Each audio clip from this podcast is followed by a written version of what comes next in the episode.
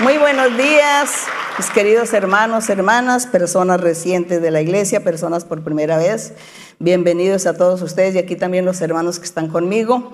Uh, bienvenidos, Dios les, les bendiga grandemente. Pueden sentarse, pueden ubicarse en sus lugares y antes de iniciar aquí nuestra enseñanza, entonces vamos a estar aquí cantándole al Señor un himno así sin la música, sin la pista musical, como para que todos pues acaben de aprender bien la melodía del himno, las personas recientes también puedan disfrutar de la melodía. Así que vamos a estar cantándole al Señor.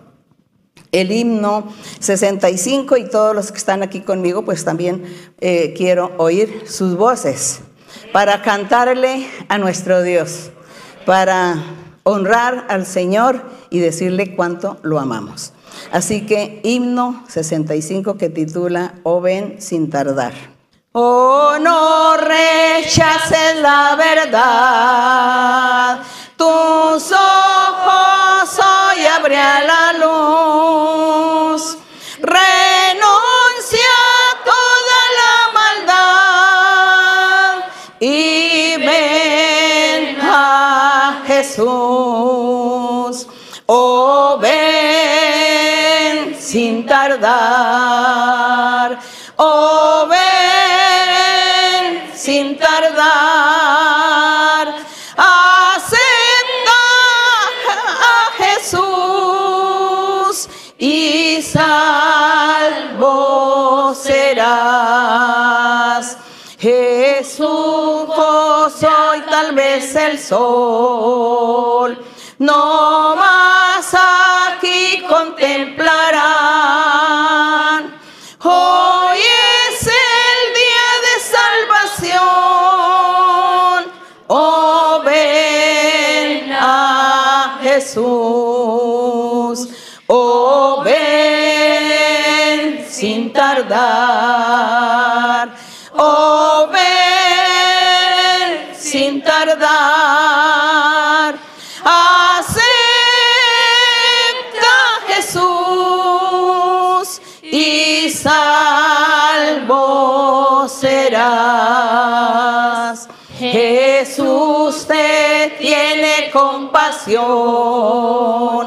Con que su amor le pagarás. Hoy trae él tu corazón y salvo serás. Oh, ven sin tardar.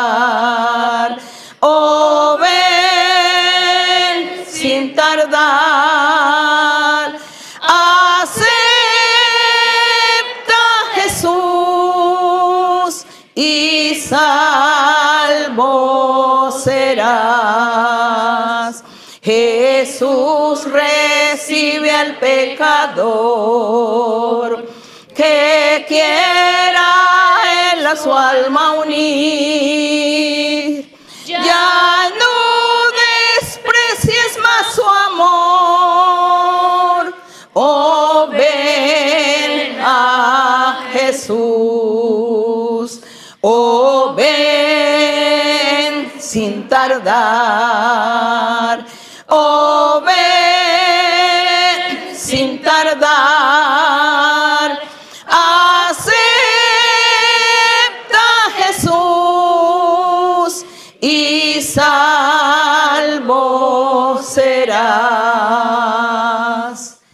Y honra a nuestro Dios.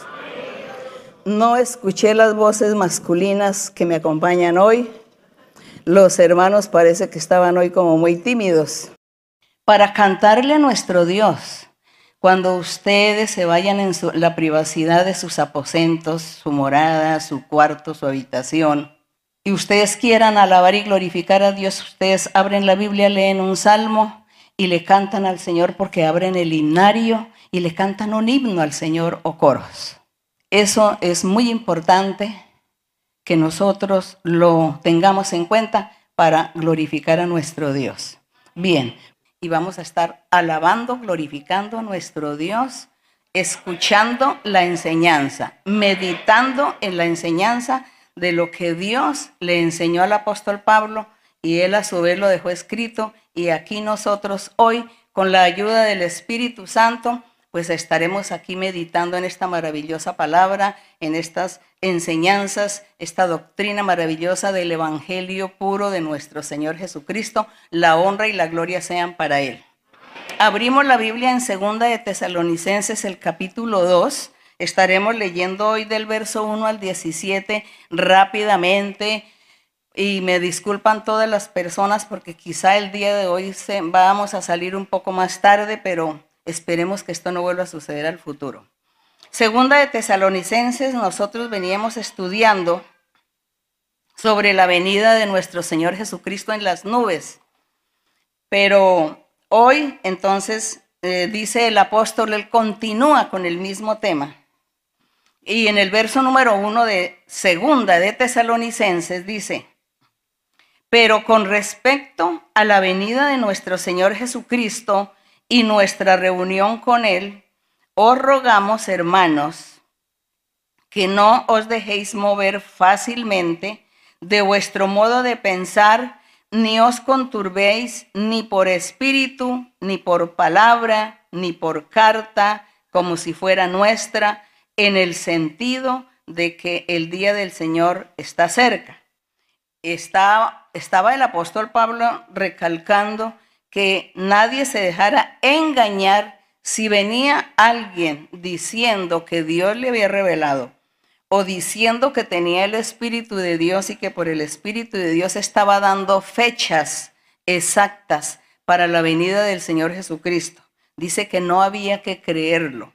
Dice ni tampoco por cartas de que poniéndole fechas que el Señor viene en tal fecha, como nosotros algunas veces hemos visto, oído en los en medios de comunicación que hay personas que le ponen fecha al fin del mundo y dicen que en tal año que va a suceder esto y aquello. Pero todo esto es mentira, porque el apóstol dice que el Señor no vendrá, Él vendrá como ladrón en la noche, sin avisar. Él no le va a avisar a nadie sobre su venida.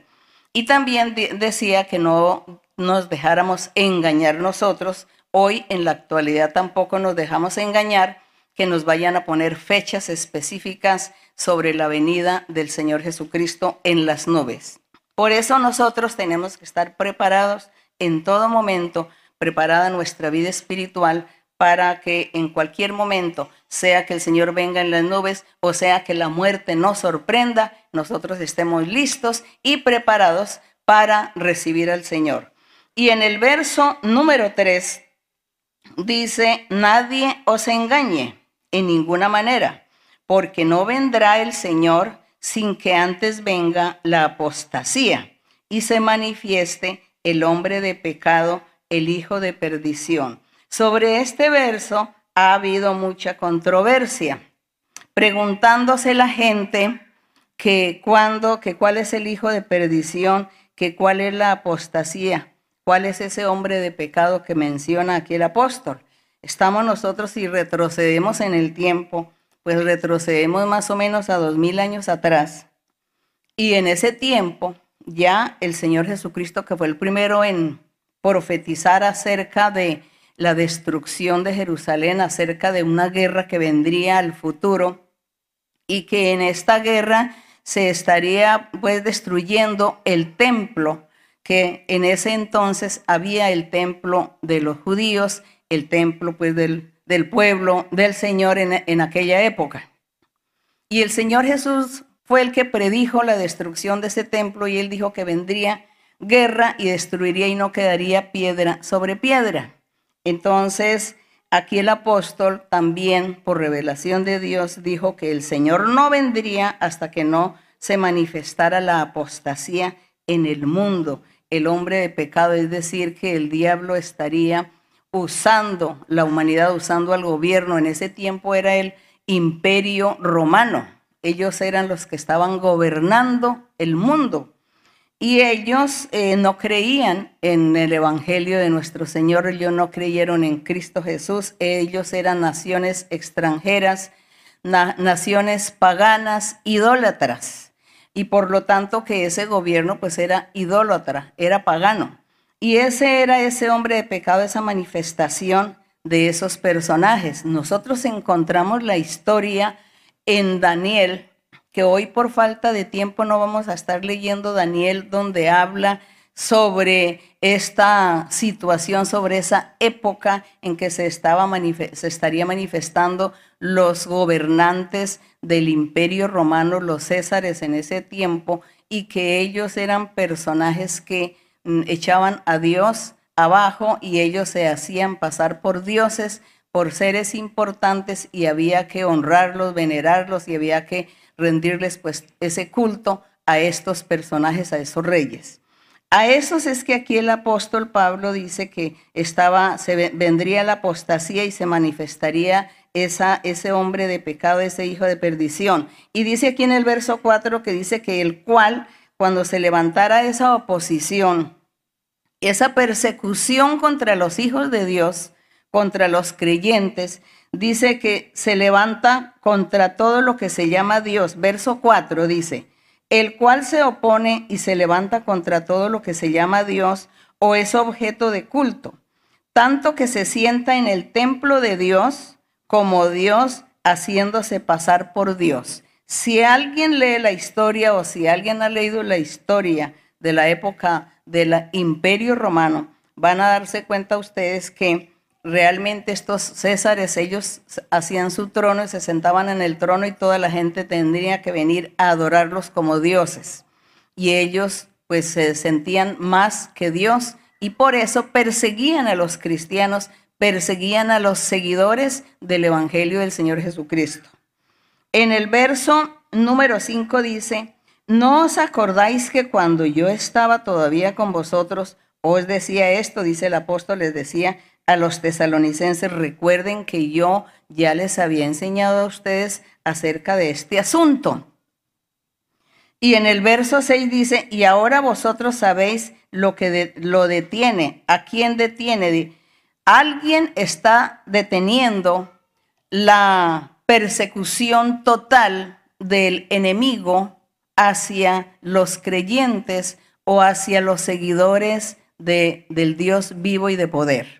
Dice que en este tiempo, tanto en esa época, dos mil años atrás, como en el tiempo presente, hay alguien que detiene las, todos aquellos intentos que el enemigo ha querido poner en el mundo, en la humanidad, de destruir su iglesia, de acabar con la iglesia, de acabar con los creyentes, de acabar con la creencia en el nombre del Dios verdadero siempre el diablo ha perseguido de, en estos aspectos y ha llenado a la humanidad, a la gente de filosofías, de creencias, de muchas cosas para apartar el pensamiento humano de la idea de Dios, apartar a los corazones de la gente que busquen a Dios, que sigan el camino del Señor. Esa ha sido la persecución que el diablo ha hecho en la humanidad desde hace más de dos mil años, desde que inició el Evangelio del Señor Jesucristo, el diablo comenzó a perseguir la iglesia, a perseguir a los creyentes de esta forma, haciendo que la gente no crea en ese Dios invisible, en ese Dios en espíritu y en verdad, sino que creyeran en los seres humanos, en los ídolos, y entonces en aquel tiempo con el imperio romano endiosaron o endiosaban a los uh, gobernantes, a los césares, a los reyes que estaban reinando en el momento. Eso es lo que ha hecho el diablo. Y luego el diablo comenzó, pasaron, pasaron las generaciones, han pasado los años y el diablo entonces comenzó fue con los pensamientos sociales, enseñando filosofías y enseñándole a la gente que Dios no existe, que eso es una mentira y que hay que perseguir y que hay que quitarle a la vida y acabar y destruir los creyentes, los seguidores del Evangelio verdadero. Esa ha sido la persecución desde entonces y ante todas esas persecuciones, los creyentes, los hijos de Dios han tenido que enfrentarse, han tenido que seguir en la lucha y, seguir sobreviviendo en su vida espiritual para poder lograr alcanzar aquellas promesas maravillosas que el Señor siempre dijo que el que perseverara hasta el fin lograría esa vida eterna, esa bendición. Gloria a nuestro Dios. Entonces nosotros hemos, hoy también somos perseguidos de muchas ideologías, de muchas religiones, de muchas creencias, filosofías, de la gente, del ateísmo, de aquellos que dicen que Dios no existe. Entonces nosotros también somos perseguidos de esa manera y de una forma u otra el, enemigo siempre nos ha estado persiguiendo y por eso es que tenemos que seguir en esta lucha. Y aquí en el verso número 7 dice, el, decía el apóstol, dice, porque ya está en acción el misterio de iniquidad, del cual yo acabo de mencionar. Todo lo que el enemigo ha hecho, todo eso, ese era el misterio de la iniquidad. Misterio porque ¿quién lo, lo entendía? ¿Quién puede entender cuando el maligno está trabajando, cuando el maligno está haciendo algún mal en la humanidad, algún mal con los seres, metiendo ideas, metiendo espíritus, poseyendo a la gente con espíritus, con ideas de duda, de incredulidad, de escepticismo, y entonces la gente no cree.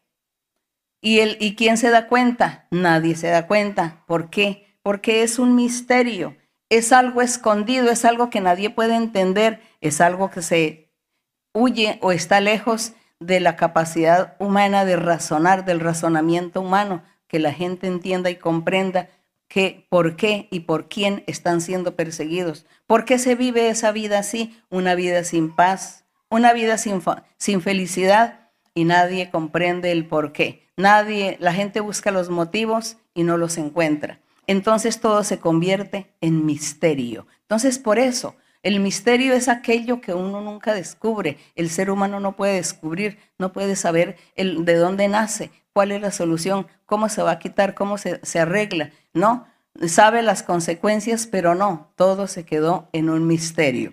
Entonces por eso el apóstol decía que ya estaba en, en acción ese misterio de la iniquidad, de esa persecución del enemigo que iba a llevar en contra de los hijos de Dios.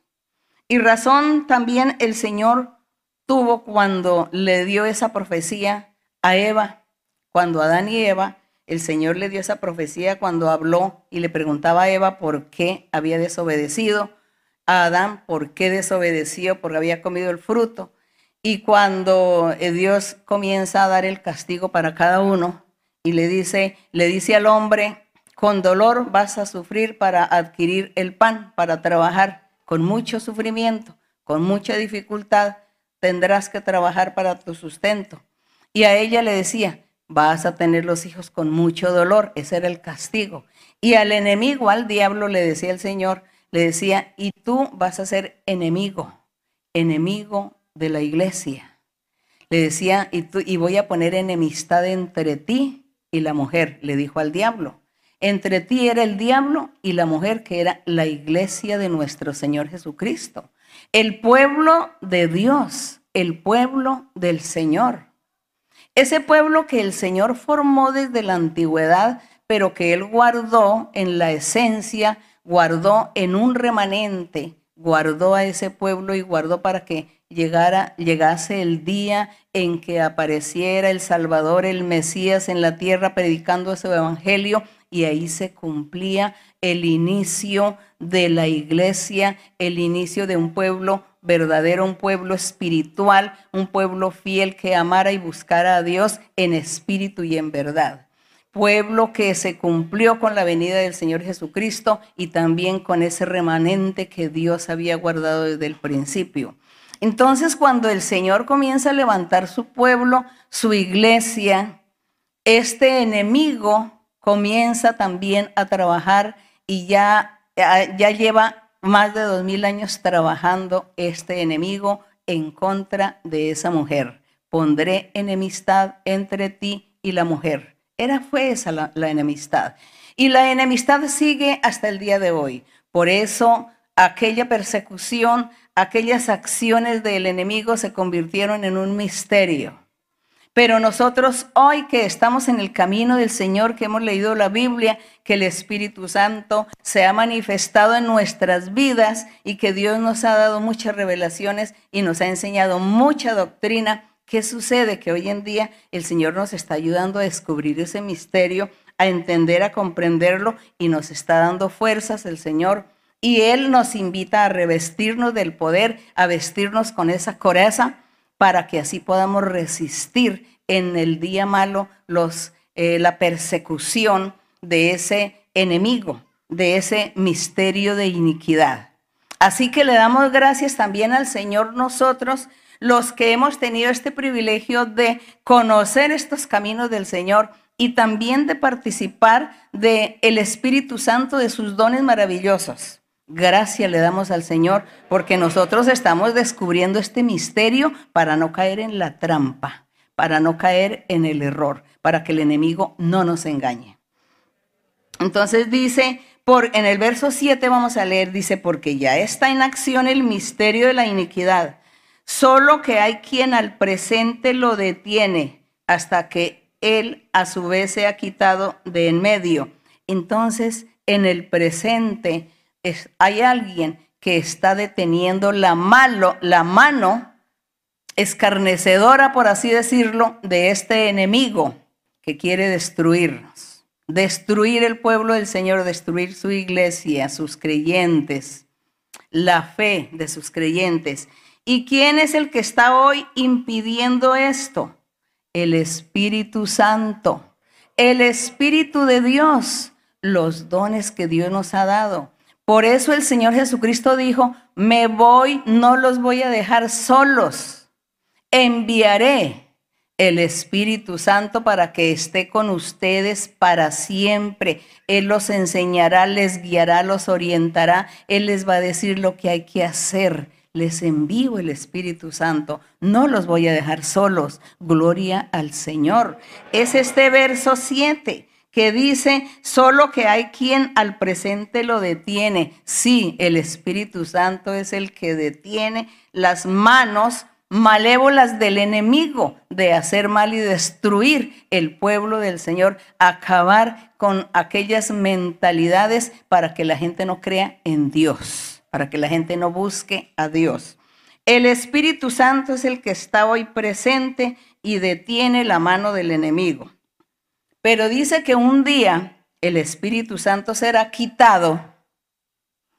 Y cuando ya el Espíritu Santo sea quitado, entonces ahí sí la humanidad queda sola, queda desamparada, sin Dios y sin esperanza. Quedan solos. Y el diablo ahí sí ya puede hacer todo lo que quiera con el resto de la humanidad. Porque la iglesia del Señor ya está en las nubes con el Señor. Así que el Espíritu Santo también sube con la iglesia y están con el Señor. Y aquí el resto de humanidad que no quiso creer en el Señor, que no quisieron creer en Dios, ni alabar su nombre, ni glorificarlo, ni honrarlo, que no quisieron aceptarlo, pues se quedarán aquí a sufrir después ese juicio que está ahí escrito en Apocalipsis. Bien, aquí en el verso número 8 dice, y entonces se manifestará aquel inicuo. Dice que se manifestará y a quien el Señor matará con el espíritu de su boca y destruirá con el resplandor de su venida. Entonces dice que mientras que el Espíritu Santo impida, este, el inicuo, el enemigo, no puede manifestarse ciento por ciento que es lo que Él quiere. Porque el Espíritu Santo, el Espíritu de Dios le impide.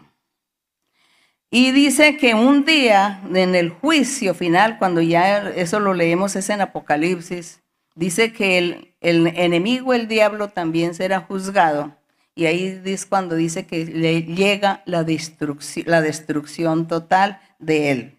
Y en el verso 9 dice, inicuo, que es el enemigo, el diablo, cuyo advenimiento es por obra de Satanás con gran poder y señales y prodigios mentirosos, dice que el diablo también va a poner, y ya puso desde aquel entonces, desde hace dos mil años, hasta ahora, Él ha puesto gente a negar la idea de Dios, ha puesto gente para decir que ellos son los dioses, que ellos son el camino, que no hay que creer en el Evangelio, que no hay que creer en Jesucristo. Y entonces también aquellos eh, inicuos, aquellas personas usadas por el diablo, también hablando que ellos son los profetas, que ellos son los cristos, que ellos son los que hacen muchos milagros y muchos prodigios. Así que desde hace dos mil años hasta acá se cuenta y en las historias se lee sobre la manifestación de muchos seres, de muchos personajes que dicen que son, pero que no son. Que dicen ser el dioses y que tener y tener muchos poderes y que se manifiestan haciendo prodigios y señales y no son el camino verdadero de Dios, sino el engaño que el diablo ha puesto, porque él, el diablo es un misterio de iniquidad que nadie entiende ni comprende pero la gente, aquellos desobedientes o aquellos faltos de fe o de respeto o de valor al Dios verdadero, les faltó, entonces cayeron en esa trampa. Así que dice en el verso 9, dice, el dice inicuo cuyo advenimiento es por la obra de Satanás con gran poder y señales, y dice que hará prodigios mentirosos. Y por causa de todos esos prodigios y señales que muchos personajes han realizado en la vida de dos mil años para acá, por eso hay tantos caminos, por eso hay muchos caminos que dicen llegar a Dios, pero es mentira. Porque es solamente un camino el que lleva a Dios, Jesucristo, Dios, Jesucristo, el Hijo de Dios. Ese es el único. Pero desde aquel entonces han habido muchos y todos dicen, no, no se preocupen, tome usted cualquier camino, que cualquier camino lo lleva a Dios. Eso es mentira. Eso es una gran mentira, mentira que el enemigo sembró en todos aquellos personajes a los cuales les dio poder para que ellos se manifestaran e hicieran milagros también, hicieran milagros y señales así como las hizo el Señor Jesucristo. Entonces el diablo también les ha dado poder para que hagan estos milagros y estas señales, pero enseñando un camino muy diferente que va para la vida eterna. Y por eso es que nosotros no podemos salirnos de ese camino, siempre estar en este camino que es Jesucristo. Él lo dijo, dijo, Él yo soy la vida, yo soy la resurrección, yo soy el único camino y por eso nosotros no vamos a torcernos y a ir por otro camino diferente, porque desde hace dos mil años para acá, eso es lo que el enemigo ha hecho con la humanidad y la ha apartado de el temor y del amor hacia Dios. Y aquí en el verso, en el, en el verso 9, del, verso 9 vamos a pasar un poquito a lo que el Señor, a las palabras del Señor Jesucristo en, el Mateo 24. Aquí en Mateo 24, en Mateo 24 no leí en Daniel que en Daniel está una historia maravillosa sobre el imperio romano y sobre los reyes, los césares que hubo y la forma como ellos gobernaban en su tiempo cada uno, de la manera como ellos persiguieron a los hijos del Señor, a los creyentes en Cristo. Entonces en Daniel ustedes saquen tiempo y lean el libro de Daniel y se van a dar cuenta ahí la manifestación del hombre de pecado, la manifestación de este inicuo, de este hijo de, dice que este es que con el espíritu de su boca hizo, muchos, um, resplandeció y que también hacían milagros y señales porque se hacían pasar por Dios. Entonces encontramos en Daniel ahí la profecía que Dios le dio a Daniel de lo que iba a suceder en ese futuro, es decir, después del Señor Jesucristo. Entonces, para que ustedes lean Daniel. Por hoy vamos a leer aquí en Mateo 24, 24, ah, Mateo 24, que el Señor Jesucristo también tocó un poco el tema ah, sobre la manifestación y sobre la destrucción de Jerusalén y la manifestación o la venida del Señor, las cosas que estarían sucediendo antes que venga el Señor. Entonces en el verso 1 dice aquí, estamos en Mateo 24, ¿verdad? Dice, aquí vamos a estar leyendo rápidamente del 1 al 15 que dice, cuando Jesús salió del templo y se iba, se acercaron sus discípulos para mostrarle los edificios del templo.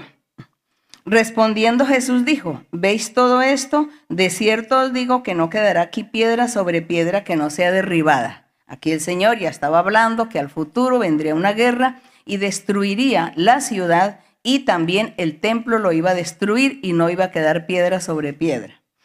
Dice, y estando él sentado en el monte de los olivos, los discípulos se acercaron y le preguntaron, eh, ¿cuándo serán estas cosas? ¿Qué señal habrá de tu venida y del fin del siglo? Bueno, le preguntaron mucho al Señor. Y él responde, dice, respondió Jesús, mirad a Dios engañe, vendrán muchos en mi nombre, diciendo yo soy el Cristo, a muchos engañarán.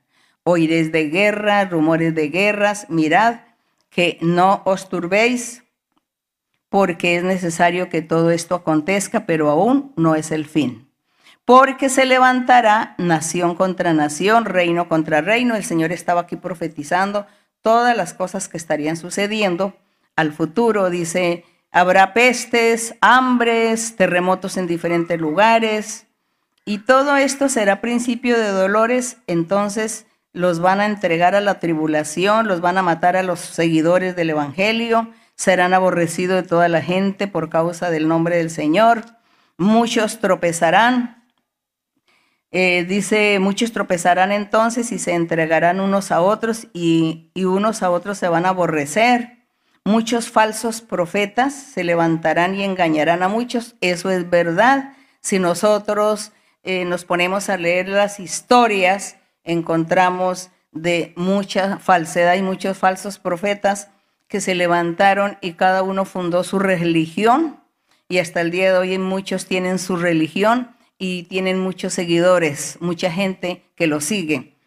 Pero como decía antes, el único camino que lleva a vida eterna, el único camino que nos lleva al Dios verdadero es Jesucristo, Hijo de Dios, Jesucristo Dios. Él es el único camino. Pero aquí el Señor ya les estaba hablando a todos ellos sobre todos estos acontecimientos que vendrían al futuro.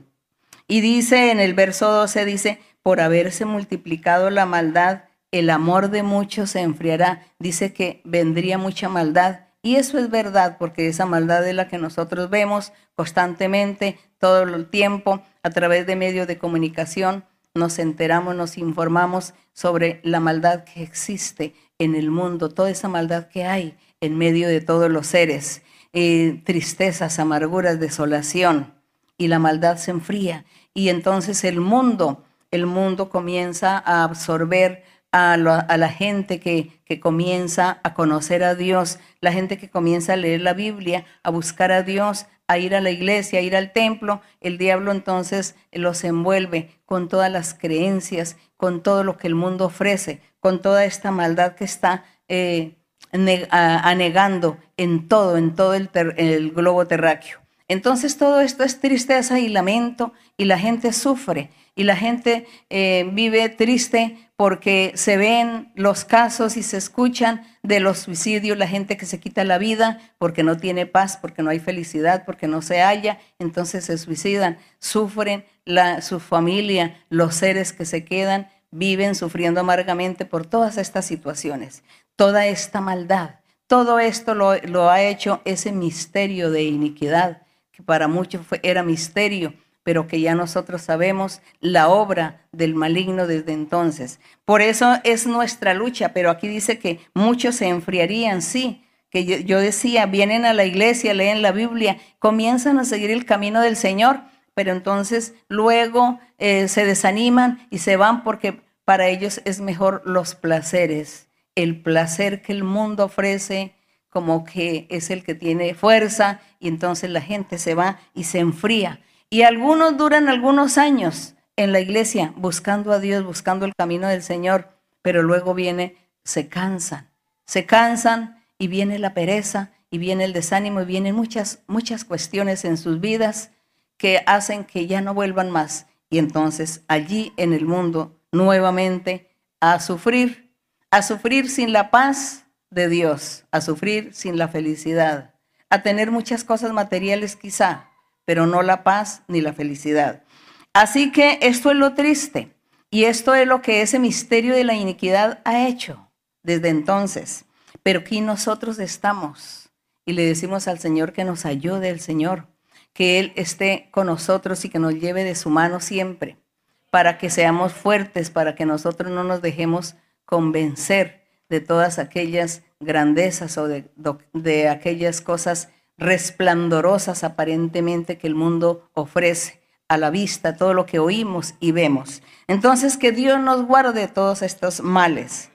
Aquí en el verso número, número 13 decía el Señor, dice, pero el que persevere hasta el fin, es decir, hasta el día de su muerte, o hasta el día que el Señor venga en las nubes, el que persevere, dice que ese sería el que realmente estaría ganando la salvación, la vida eterna. Y, dice que, dice, y será predicado este evangelio del reino en todo el mundo Señor lo profetizó, que su evangelio sería predicado en todo el mundo. Yo creo que todavía el mundo no ha recibido el evangelio, todo el mundo no lo ha recibido. Dice, para testimonio a todas las naciones. Y entonces después de eso sí va a venir el fin, decía el Señor. Y en el verso 15 que dice, por tanto, cuando veáis en el lugar santo en ese tiempo, cuando el Señor Jesús, porque el Señor Jesús le estaba hablando a los apóstoles y al pueblo que lo escuchaba en esos momentos, y les dice el Señor después de darles esta cátedra sobre su venida, todo lo que habría que, lo que iba a suceder antes de la venida de Él. Y aquí en el verso 15 el Señor les dice, por tanto, cuando ustedes vean el lugar santo, la abominación desoladora. ¿Y cuál era el lugar santo? El lugar santo era el templo. En ese momento era el templo de los judíos allá en Jerusalén. Porque ese templo se acabó, se terminó, tuvo su fin cuando el Señor Jesucristo murió en la cruz del Calvario y resucitó al tercer día. El Señor como templo de Dios él resucitó y al él resucitar dice que quedó abolido, anulado la ley de Moisés y el templo físico quedó anulado. Recordemos que el Señor Jesucristo le dijo eso a la samaritana. Yo lo, lo, repito muchas veces para las personas recientes, no para los antiguos. Los antiguos se volverán maestros.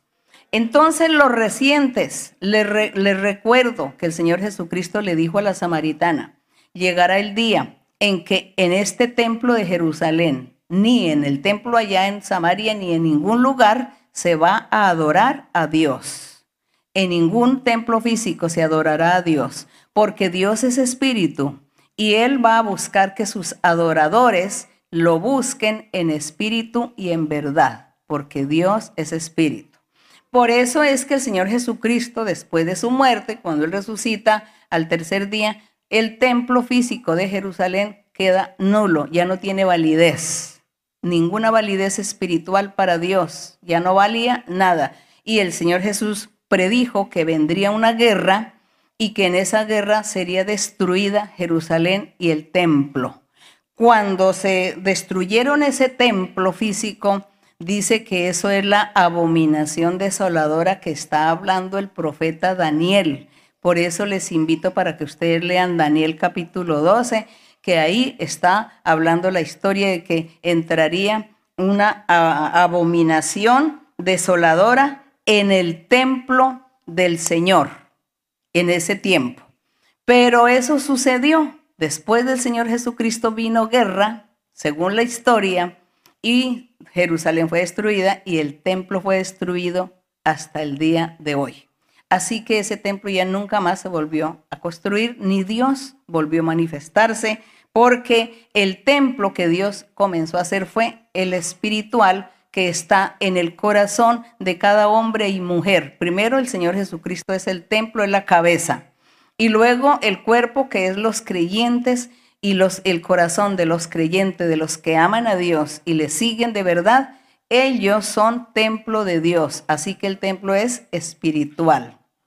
Bendito el Señor. Entonces, por eso en el 15 dice, cuando veáis en el lugar santo, es decir, en el templo físico de Jerusalén, la abominación desoladora, es decir, llegó la guerra y destruyeron, incendiaron la ciudad y destruyeron el templo, lo incendiaron.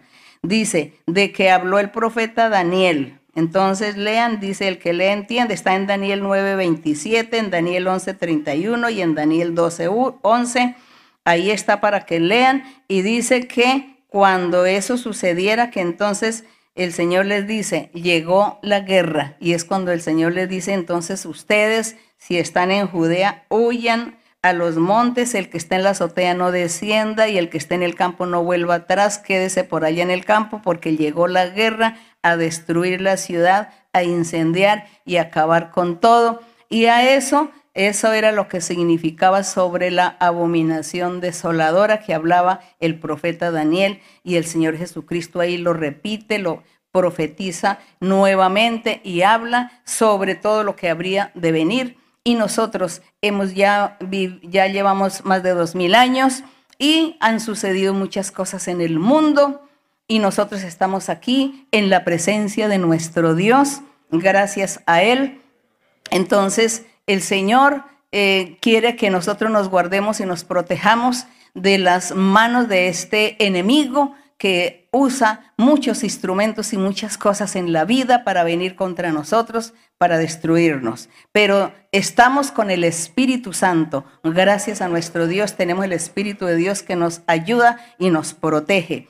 Y aquí, ahora sí, entonces en el verso 9, ya pueden ustedes, pasemos a Tesalonicenses y donde dice, dice en el verso 9, inicuo, repito, cuyo advenimiento es por obra de Satanás con gran poder y señales y prodigios mentirosos, con todo engaño de iniquidad. Se acuerda que el Señor dijo que vendrían profetas falsos y así sucedió. Muchos profetas, muchos cristos se hacían pasar por el Señor y formaban sus religiones. En el verso 10, y con todo engaño de iniquidad para los que se pierden, por cuanto no recibieron el amor de la verdad para ser salvos.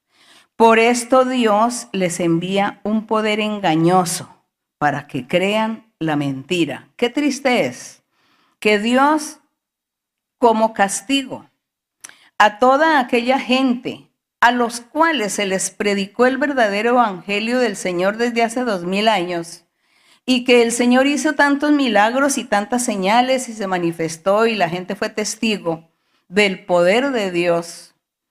Y gente que anduvo mucho tiempo y muchos años congregándose en la iglesia.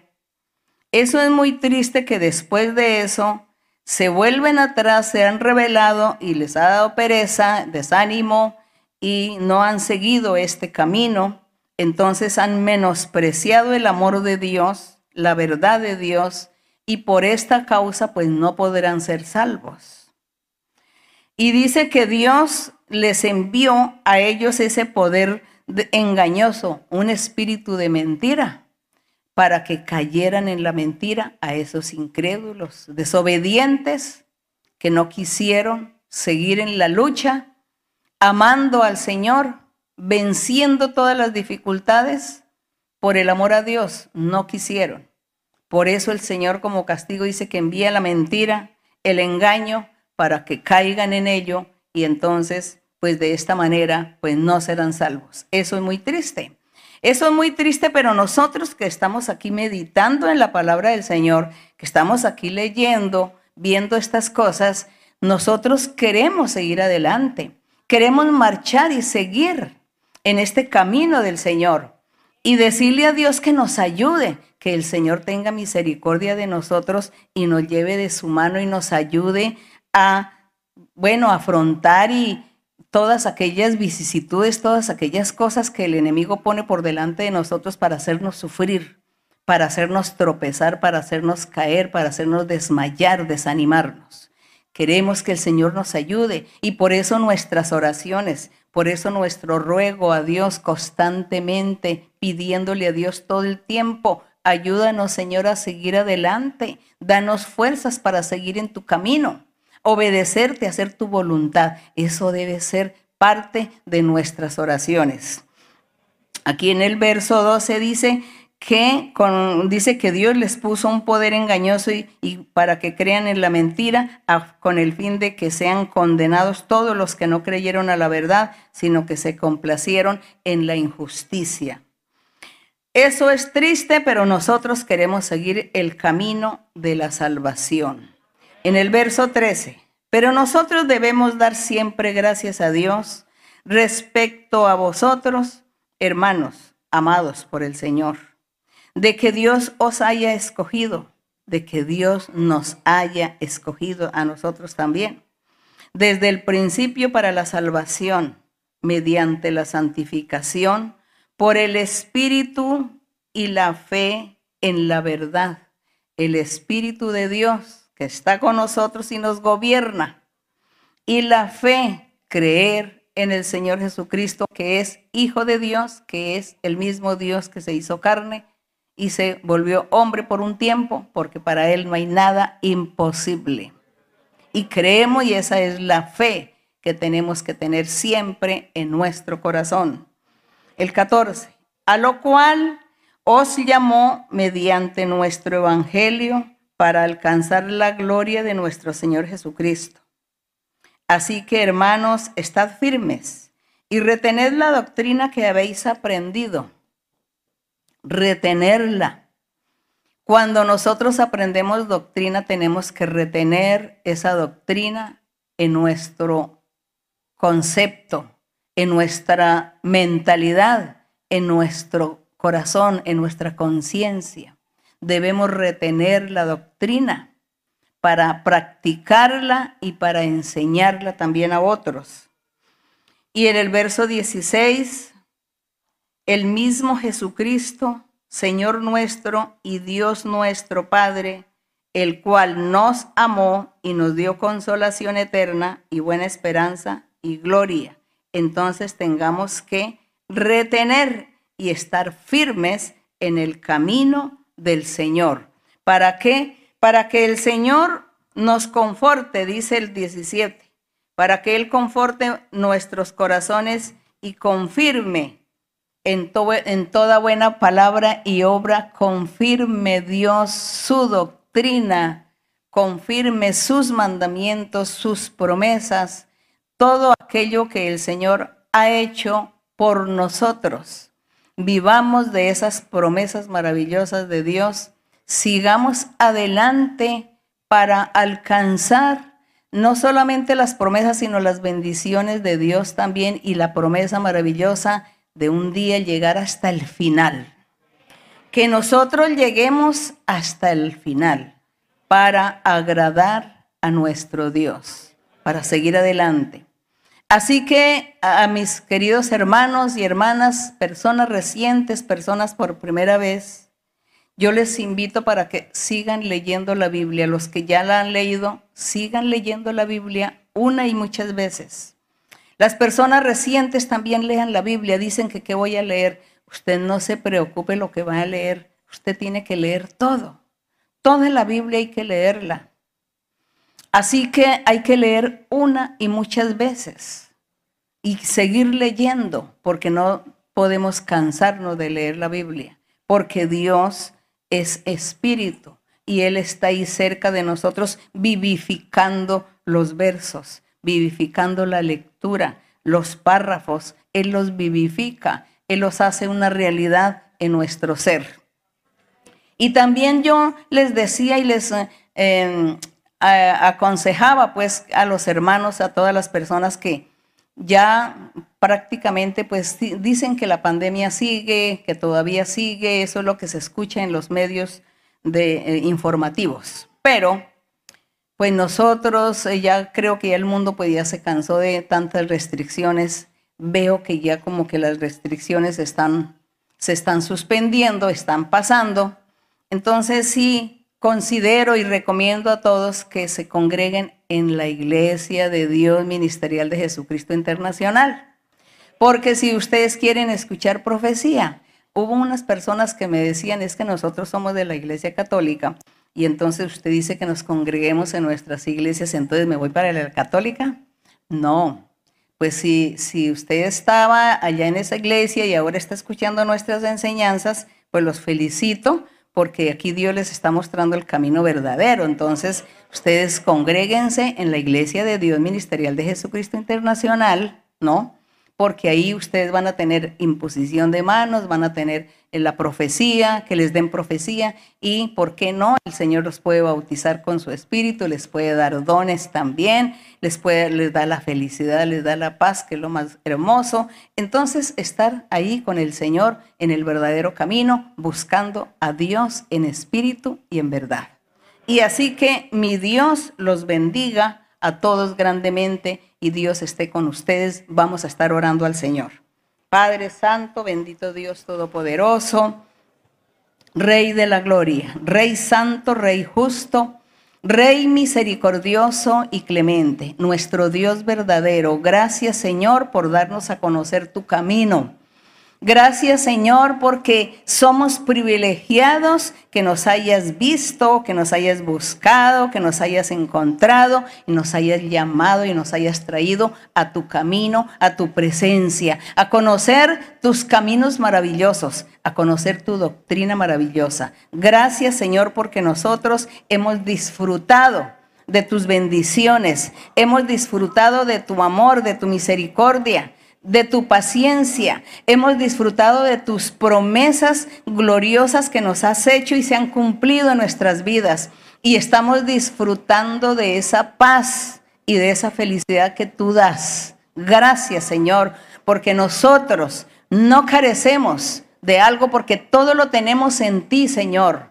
Tenemos esa alegría, esa felicidad. Tenemos las bendiciones materiales también, porque tú abres puertas de bendición material también para los hijos que te aman, para los que te siguen. Gracias, eterno Dios. Padre Santo, gracias por tu amor y tu misericordia.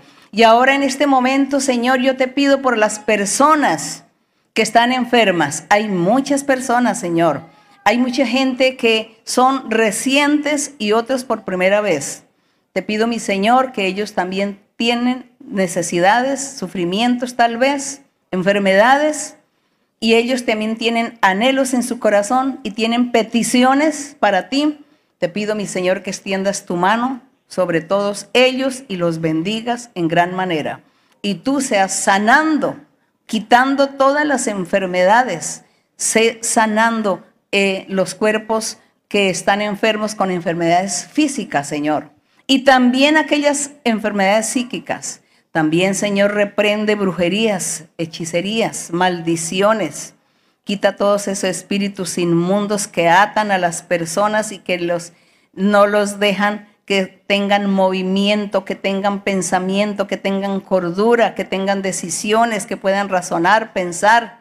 No, los, no les permiten estos espíritus malos. Te pido, mi Señor, que extiendas tu mano y haz milagros y señales libertes, bendigas a todas estas personas, a toda aquella gente que están en sillas de ruedas, a los que están postrados en una cama, a los que no pueden hablar, a los que no pueden oír, a mucha gente, Señor, que tienen diferentes, mm, diferentes discapacidades en su cuerpo físico.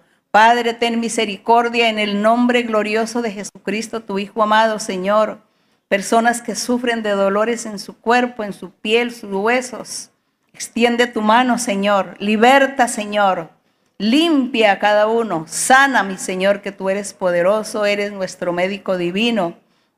Liberta y ayuda, Señor, a todos aquellos seres. Gracias, Señor, por escuchar nuestra oración. Gracias, Padre. Bendice a todos los hermanos, a todas las hermanas, a todas las personas por primera vez personas recientes, bendícelos a todos, dale la paz y la felicidad, dales alegría. Gracias en el nombre de Cristo Jesús. Amén.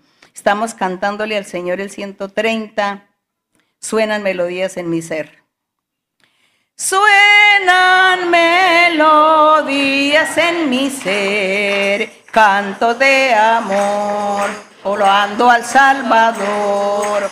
Suenan melodías en mi ser, alabanzas a Jesús. Suenan melodías en mi ser, cantos de amor, loando al Salvador. Suenan melodías en mi ser, alabanzas a Jesús. Bendito y alabado el nombre del Señor. Muchas gracias, mis queridos hermanos y hermanas. Un abrazo les envío a todos ustedes. Muchos besitos para los niños y mi Dios me les bendiga. Hasta pronto. Gracias.